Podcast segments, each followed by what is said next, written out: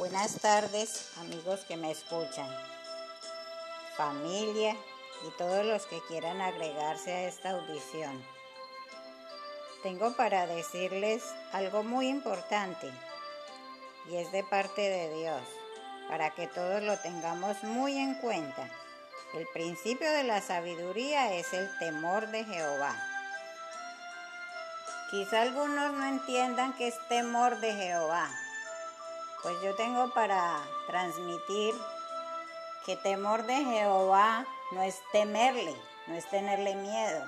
Temor de Jehová es reverenciarlo, respetarlo, obedecerle, porque para ello Él nos dejó unos mandamientos a todos en este mundo.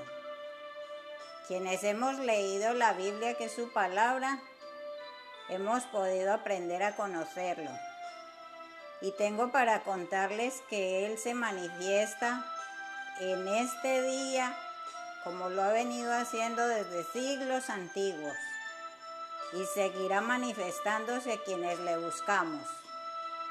Por eso mi invitación es a que busquen de Él Mañana puede ser demasiado tarde para muchos.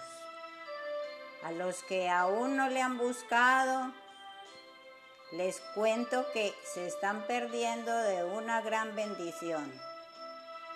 Les animo y les invito a buscarle. Su palabra que es escrita les dará sabiduría, sabiduría que viene de lo alto. Gracias amigos por escuchar y por atender a este consejo que es bien para el alma. Dios les bendiga.